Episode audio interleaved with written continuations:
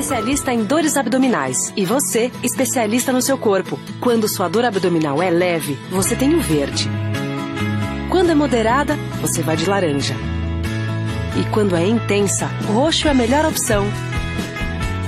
Quem entende o próprio corpo não toma qualquer medicamento para dor abdominal, porque sabe que pode contar com Buscopan.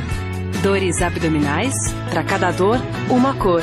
Buscopan. Se persistirem os sintomas, o médico deverá ser consultado. Você ouviu falar de melatonina? A melatonina é um hormônio produzido naturalmente pelo organismo, que possui como principal função regular o ciclo circadiano, fazendo com que funcione normalmente.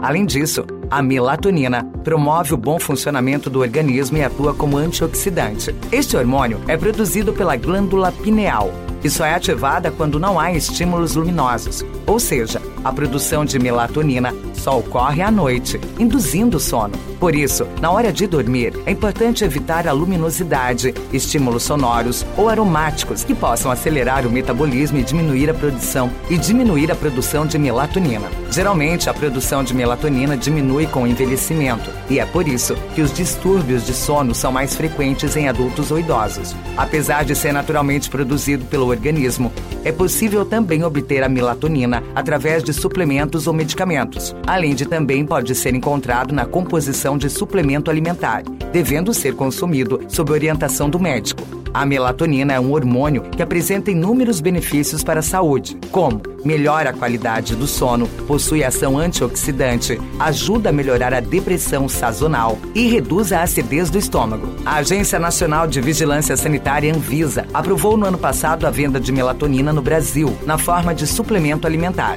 A substância já está disponível nas drogarias. A Anvisa permite a comercialização de doses de 0,21 miligramas, em gotas ou comprimido, sem prescrição médica.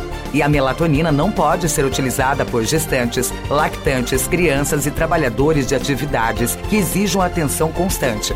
A aprovação da melatonina era muito aguardada no Brasil. De acordo com uma pesquisa feita pelo IBOP, chamada Mapa do Sono dos Brasileiros, cerca de 65% da população tem baixa qualidade de sono, mas só 7% procuram ajuda médica para resolver o problema.